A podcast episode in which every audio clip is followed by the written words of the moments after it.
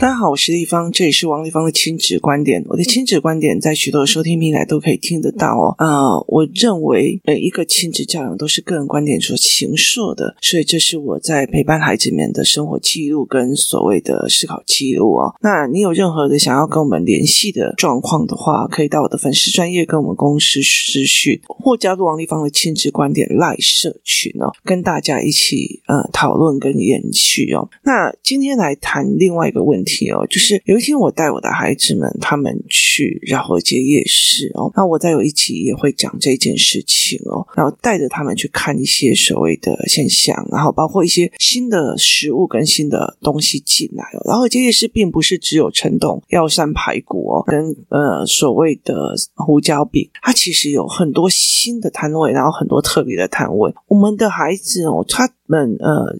一刚开始去夜市的时候，其实大部分是有玩的夜市哦。在例如说以台中来讲，台中有很多，就是后面呃还会有碰碰车啊，然后套圈圈的这些，他们 focus 在玩。所以其实有一段时间，其实都不太能够在台北逛夜市，因为台北的逛夜市玩的东西真的太贵了，套两个圈圈就要一百块，然后所以其实它非常非常的贵。那后来到最后，他们其实已经长大到变成了食物就可以引诱他们，或者是夹娃娃机那这部分其实夹娃娃机我们会另外一个部分来说。那其实我们那天去到那边的时候，印象最深刻就是我们下车之后，我们就看到一个摊位哦。那那个摊位呢，是一个爸爸，然后带着另外一个小孩。那个小孩看起来很像哦五六年级那样子大的孩子哦。那这个爸爸就坐在那边，然后看着人来人往，然后一脸很迷茫。那一刚开始，我们以为是阿公啊？为什么？因为他那个所谓的呃磕痕非常的重，就是他的那个老化的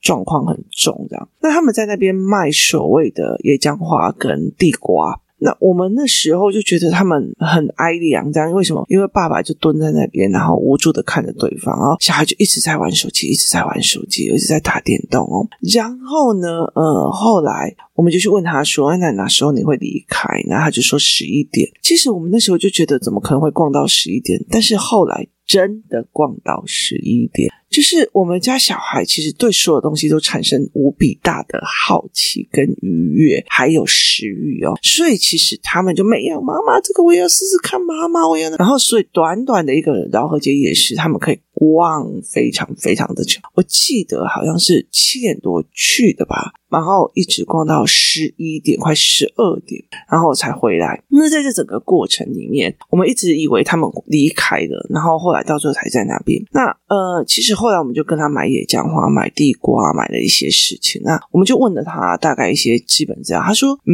每天他其实就会去，就是他们住金山，然后会去金山挖地瓜。然后野姜花现在越来越少了，必须去找。他不是养殖的，还是去路边找的，所以就是要去找。所以后来我们家就买了野姜花跟地瓜。那这件事情让我觉得，嗯，有趣的一件事情是，从头到尾那个孩子连头抬起来看我们都没有，呃，都是爸爸在忙，然后爸爸就一脸无奈的在看着他。在上了计程车之后呢，我的孩子就问我说：“为什么那个哥哥一直在一直在？”看手机就是打电动，为什么他爸爸愿意让他这样子哦？那你想想看哦。后来我其实，在跟我的孩子在聊，这个孩子跟他爸爸两个人之间是完全没有对话的。他不会带着去看说，你看那个摊上他做行李箱，他走，黑两 K 让他来西安那赢。你看这两个人他们是怎么样做生意的？后面那个法式店，他为什么？例如说，在卖那种所谓流动摊贩的法式店，为什么它下面是用纸箱？因为如果警察来了，说你乱摆摊位的话，其实我只要把上面的那个盘子啪啪啪啪啪啪啪赶快收走，就一连串我一口气可以收很多个，赶快收走。下面纸箱被你没收了，我就算了，因为它其实可以扣留他的所谓的生财器具哦。那其实，在很多的东西里面，你都可以陪着他去观察干嘛？可是这个。嗯，父母亲跟孩子之间是完全没有对话的。那其实我其实呃，在很多的概念里面，我觉得在很多的生活里面，我觉得遇到的非常多的父母，其实有点类似像这个爸爸。我真的不知道跟孩子说什么。那我不知道跟孩子说什么的背后的心理状态是在于是啊，我都考韩班啊，我都考不晓，我读册也没要读，我给他干唔掉。我觉得我不是那么的好，我怕我做错了。我读书也不是那么的好，我读书也不是那么的东西哦，所以我怕我教错了。所以是在那种狂大的自卑之下所产生的一种呃畏缩，跟产生的一种算了，阿伯和一欢喜的话，谁叫他摊上这个老妈，跟摊上这个老爸，意思就是说。记得两台很衰，不会，我是我当他的父亲，我当他的母亲哦。那我不会教，我不会弄啊，所以其实我就满足他的所有的需求。那我觉得他这种可能性非常非常大的，因为他在看他儿子的眼神哦。那为什么我会谈到这一点？很大的原因是因为我在亲子教育的这么多年的时候，我遇到非常非常多这样子的妈妈。她的对比是什么？你知道吗？有一种叫做无知的自信，就他自己根本就不会，但。但是他就是很有自信的说：“你叫我以前阿你抖了一下，可是问题是你以前也没有多厉害，你现在也没有多厉害啊。那你没有弯下腰来，然后一种是弯太低了，我很自卑，就是无知里面出来的自傲，跟无知里面出来的自卑，它是走向两样不同的路哦。那呃，所谓你也不能说他无知，就是他的认知体系就在那里。”就是他的认知体系就在那里。例如说，我今天常常接触的人，我今天常常接触的人是台湾的所有的隐形富翁。好。那我在看事情的方面，就一定跟军公教的人的认知标准是不一样的哦。你学校你考上他那个学校好棒棒，跟我今天在怎么培养小孩是完全不一样的。为什么？因为我的认知体系是呃，你考那么大回来还不是被人家聘请哦？所以其实这样子的状况，其实认知体系是完全不一样的。那你怎么去看这一个思维模式？它是非常非常重要。所以在他们的认为里面。哇塞，很多是安尼啊，所以。我怎么样怎么样？所以他的认知体系是这个样子哦。那我后来在想一件事情哦，为什么我的儿子跟我的女儿，他们其实现在很愿意就是听我讲，或者是很愿意就是去看很多事情哦。很大的一个原因是因为他们的认知体系被拉广了，拉广了就是他们曾经去吃非常顶级的饭店，他们也曾经去在那种就是你知道很脏很脏的那种柬埔寨的小摊里面，或者是菲律宾的小摊里面去做那。他们其实，他们看到的学生，例如像别人的孩子会讲，可是我们班的那个才几分，可是我们班的那个才几分，就是他其实只跟他身边的人在比，可是。我的两个孩子，他曾经跟韩国人一起读书，他也曾经跟日本人看到日本人怎么读书，他也曾经去在那个所谓的语言学校里面去看到中国人怎么去跟呃，就是所谓的中文经理吵架，说这个老师教成这个样子，你怎么浪费我的时间？我就是来学的，你不可以讲那些五四三的来浪费我的时间。所以其实他的认知体系不在于只看到台湾的那个国小。的那一班，所以其实认知体系的不同会导致你的决策的不同。那军公教人员的认知体系，什么是对孩子好的，跟企业家的认知体系，跟所谓的隐形富豪的知识体系是完全不一样的认知体系哦。所以其实，在很多的概念里面，每一个人的认知体系是不一样，所以这也不能说他们是无知，而是。认知体系比较不一样，所以他们就觉得我读册读不好，我都是输啊。我就是我读书读不好，我就是输给别人。我读书读不好，就是不会教。我读书读不好，所以我不能教我的孩子。那种自卑所产生出来的，就是。那种自卑所产生出来的委屈，跟我都不要该嘎，他这么的可怜，每天晚上要陪我过来摆摊，所以我就满足了他的欲望，或者是那种愧疚感，就是自卑成产生对孩子的愧疚，因为我不会陪他，所以我就怎么样，我就是买东西给他，或者是我请他把狼改一改，就是请安亲班教，请什么，所以其实，在很多的部分里面，其实是因为我们对自己的委屈跟自己的自卑或自己的自傲做出来很多的事情哦，所以那个东西是完全不能同样在呃聊这件事，所以他的那种自卑跟他那种委屈会把这些东西又给他，然后又加上自己又不太会讲话，我真的会觉得说，呃，我真的会觉得说，其实我为什么会让美玲老师出来教儿童语言班，很大的一个原因是在于是真的，我告诉你，当你没有办法叙述事情，当你没有办法讲事情的时候，你这辈子真的就是状况会非常非常的差。那其实我觉得人最吃亏的原因就是不敢表现自己，不敢说出来自己的思维跟模式哦。今天如果王丽芳不敢讲，如果王丽芳不敢写，不敢去用很多的事情的话，其实我不会有任何人来追随我，或者是说跟我一起哦。其实我觉得在我的状况里面，我常常会在想说，呃。例如说，其实。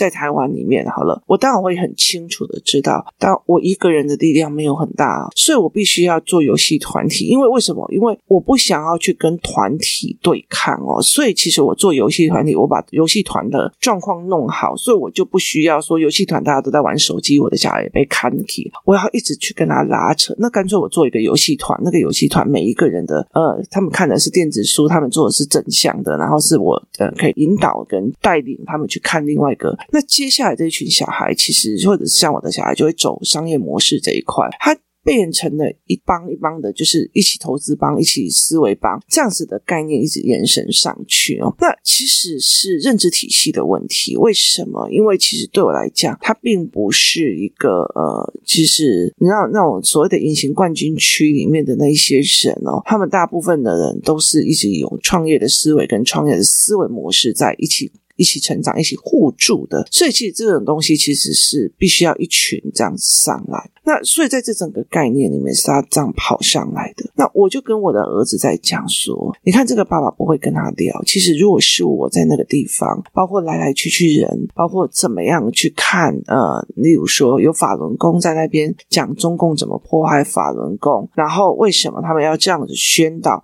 宣导的背后原因是什么？因为法轮功专挑所谓的。景点区，它的背后 TA 其实是在告诉中国人，呃，你们的政府做了什么事情？那其实是陆客来的时候会比较多。那我可以带着他每一个摊位去看他们的 know how，然后去看他的成本，去看他们的价值。可是这个阿北却一直觉得说，我怎么在被告我家公啥？我家我们在被告公啥？他们那么可怜，别人都可以在家里面，他只要陪我来做摊位，所以他就手机一直给他。第一个我没有办法跟他聊。第第二个，我就手机一直给他。这个孩子从头到尾都没有把头抬起来看一下，跟他爸爸买东西的是谁？他爸爸多辛苦的在工作，他爸爸也没有手机可以用，因为他儿子就一直在那边玩手机。那另外一个事情是在于，是我儿子问他说：“手机这么坏的东西，就是他。”在玩手游这么坏的东西，为什么爸爸会一直让他做？其实我觉得，在很多的概念里面，很多的父母就是遇到事的才会去处理事哦。就是其实我我觉得我很幸运，因为我一路上呃在做了非常多中高年级的事情，所以我很清楚高年级会遇到什么事，中年级会遇到什么事。所以其实我会非常非常早期的时候就带点孩子去看所谓的手机的危害，或者是思考性人格和非思考性人格的所有的状况。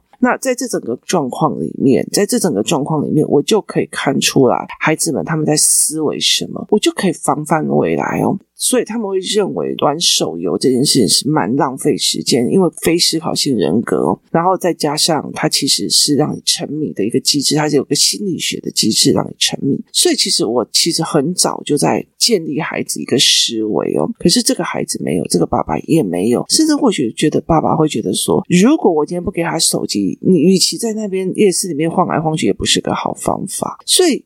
很多的时候，那是你在跟孩子的自卑，或者在做孩子的事。那走到其实昭和街的中间的时候，我就看到有两个呃小兄弟跟小兄妹，就是一个是国小的。三年级吧，那一个更小的，大概幼儿园的小女生，那他们就在一个椅子上，一个板凳上，在做类似像象棋啊，或者是玩什么纸牌游戏，就是玩那种所谓桌游游戏，类似这样子的桌游游戏哦。就这两兄妹在玩游戏，然后爸爸，我觉得那种我觉得有趣的时候是爸爸，就是只要没有客人就说：“嘿，过来，我现在过来过来，家里面一局哦。”然后两个小孩就很开心，是。同样一样在摆摊，同样把小孩子带去摆摊，那这个爸爸就有办法去在无聊里面呃环境里面，我既有环境里面达到最高的开心娱乐跟相处，可是另外一个是没有办法的哦。所以其实在这整个过程里面，我其实让孩子去思维一件事情：那你是想要当哪一种人哦？那很多的时候我们会觉得愧疚。例如说，我其实像我对我女儿有非常非常大的愧疚。她到国中三年级，我才发现她眼睛的状况。那她到国中三年级，我才发现她理解问题的事情的状况哦。所以其实我觉得我也真的是很好运，就是这一路走来，我的女儿看很多，然后也学很多，所以她其实很清楚妈妈的一个状况。那所以每天早上起来，他五点愿意起来，然后陪着你在那边读书，然后做思维导图，然后抓重点干嘛，有的没有的哦。我那那时候在讲说，其实我女儿高一，那很大的一个原因，因为我发现她社会科的抓重点跟自然科的抓重点不对劲。其实她有一段时间去做这一块的练习。我是学社会科学的，我是学政治的。那其实对我来讲说，我引导她去做这一块，其实是很。很简单，可是我想一想，这些内容我去做这个简单的过程里面，可是这些内容是未来它的能量吗？后来想想不是哦，所以我就觉得我同样要跳出他思维整理的模式，我必须要去做别的领域啊。所以我最近在带他看商业模组跟商业思维，那他其实也真的觉得有趣，就是因为每一样东西都可以在生活上用。我常常跟他讲说，我不管你什么科啦，森林系、园艺系，什么系都可以啦，就是你要。养活自己的东西叫做商业思维模式哦，所以其实。只要有商业思维模式，其实对你来讲就并不是被选择，而是你可以选择去做很多的事。所以其实我也没有读书读得非常的好。我跟我的女儿在讲说，我国小的时候也是成绩都不是很好啊，乡下啊，每次永远都。你知道我从国小四五六年级，我一直印象非常深刻的是，我永远的是十四名哦。我也不知道为什么跟十四这么有缘，永远的十四名哦。那在一个乡下的国小里面，这样班排其实是一点没有怎么样。那后来，其实现在再去看我女儿跟我的就是职考成绩，就是会考成绩，我也没有像她这么的好哦。那其实后来我在跟我的女儿在讲，后来是我抓到了一个学习方法论，然后再加上。呃，大学跟五专后期的课程，它是用逻辑引导一关一关，它符合我的思维模式哦，所以我才会起来的。所以其实，那如果那个时候的自卑一直在影响着我的，我也会对我的孩子觉得自卑。那我对他的眼睛觉得愧疚，我对他的脚一跛一跛的觉得愧疚，因为我给他穿那样的鞋，而且他的眼睛因为没有办法对称，所以他的脚也会一跛一跛的。所以对我来讲，我对他的这些愧疚。是容易让我在很多的事情里面忽视了，我就应该去帮助他，我就应该要去帮忙他，就是要求他。所以有很多人，他其实对孩子的愧疚，或他自己自卑的愧疚，会开始那算了啦，他要什么就给他啦，他想要滑手机就给他嘛，他想要玩电玩就给他嘛，因为其实。要去区分是是你自卑，或者是你的愧疚做出来的所谓的教育选择，还是他真的就需要那个手游？就是他真的需要那个手，那个手游真的是对他是好的，这才是一个思维的模式。这个手游对他并不是好的，他永远在那个昏暗的灯光里面，在那边摆摊的时候，头歪歪的低在那边，一直在滑手机，是对他好的还是不好的？可是。那个愧疚，跟那个委屈，跟那个自卑，你会让啊，我都没要嘎啦，我们在边安诺嘎啦，一买就可怜呢，他都很可怜，他要跟着我这样子来摆摊，别人星期五都可以去玩，他要来跟我这样摆摊，他也很可怜。好。这些东西其实会不会是在你教育选择这些亲子观念？因为你的你的观点是这个样子，我对不起孩子，我我不好，我很怎么样，所以他很可怜，所以我就去做了这个决策，说啊，我一被冲啥都会冲啥，就是。这个所谓的弥补的行为，或者是弥补自己愧疚的行为，还是这个小孩真的需要，就是一直在那边玩手游，真的在那边玩手游？我可以觉得说，这个小孩不喜欢读书，那他至少可以去把商业逻辑，或者是看哦，这个人为什么会这样子？那我们的花为什么卖不出去？然后呃，花客人都喜欢什么样的花？客人会喜欢什么样的地瓜？我们这个地瓜怎么烤、怎么做会比较好吃？就是。他们在那个整个过程里面，他没有去思维这一块。所以我觉得每一个人都有他自己的专长或一个特别特别的思维模式。那其实我觉得可以教给孩子哦。那在很多的概念里面，我常常会在讲，这是我对我孩子的愧疚，孩子他真的是需要。我常常会在讲一件事情是，以前我在做游戏团的时候，有些妈妈干嘛那么累，干嘛要怎样？哎呦，我在家里好好做不是很好吗？我在家里好好休息不是很好吗？每次去地方就会给我一堆功课，说小孩要这一关，小孩还要熬那一关，还要好累哦。我在家里面就写作业，作业完了以后你休息，我休息不是很好吗？好，那你 OK 吗？因为你站在的角度是我的角度嘛，那站在的说，我好愧疚，我好自卑，而做出来的教育选择，我好累哦，我不想做，我想要出去玩，为什么要牺牲这么？你站在你的角度，而不是小孩需要的角度，小孩的成长需要什么，要什么？每一个人站的角度都不一样，那都是个人观点所形说的，那好不好？其实也没有呃一定啊，是这个世界需要多元的人，这是我常常在讲的一件事情，只是我常常会在讲说，如果你今天。不想要你的孩子是那样子某一样样貌的，就是以终为始。意思意思是说，你最后你想要走到哪里，就是你最后你想要走到哪里，先定下来，然后前年再来看，然后再来调整，而不是我现在觉得很愧疚，那我手机就给他，然后到最后啊，他怎么手游上瘾？好。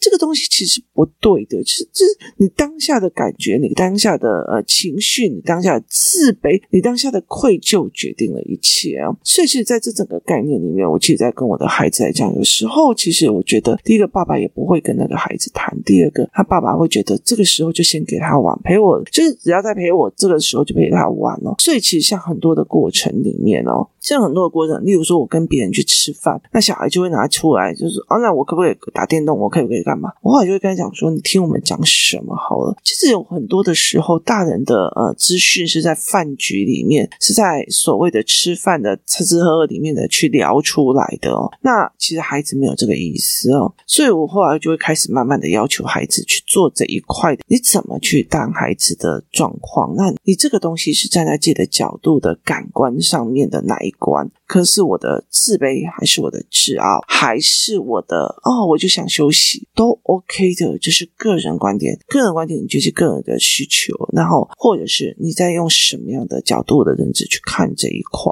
那我觉得就应该要呃名校，我觉得就应该要怎么样？好，那是你自己的个人观点。所以其实，在很多的概念里面，其实我常会在讲，很多的隐形富豪们其实不再跟你们玩那些游戏，他们玩的游戏在不同的领域里面，这是。一个越来越呃区别化的时代，那你只是选择的哪一一个方面去靠哪一个方面去看，站在哪一个维度上去思维这一件事情，它是一个非常有趣的一个东西啊。所以有时候我其实在想说，好好玩哦，就是当你跳高的一个维度再去看事情，或者跳高的一个方面再去看事情的时候，你会忽然在想，有些人其实在瞎忙，他忙着一个。他不知道后果的未来，这才是一个最可怕的一件事情。看一下你的所有的亲子教育决策，是愧疚，是自卑，还是自傲，还是我真的觉得这个孩子未来就是需要这件事情，就是应该要练这个能力，是最重要的一件事情哦。孩子需不需要会语言教学？孩子需不需要会呃勇于跟人家讲话？孩子会不会需要这件事情？这是一件非常有趣的事。那从这个角度去看，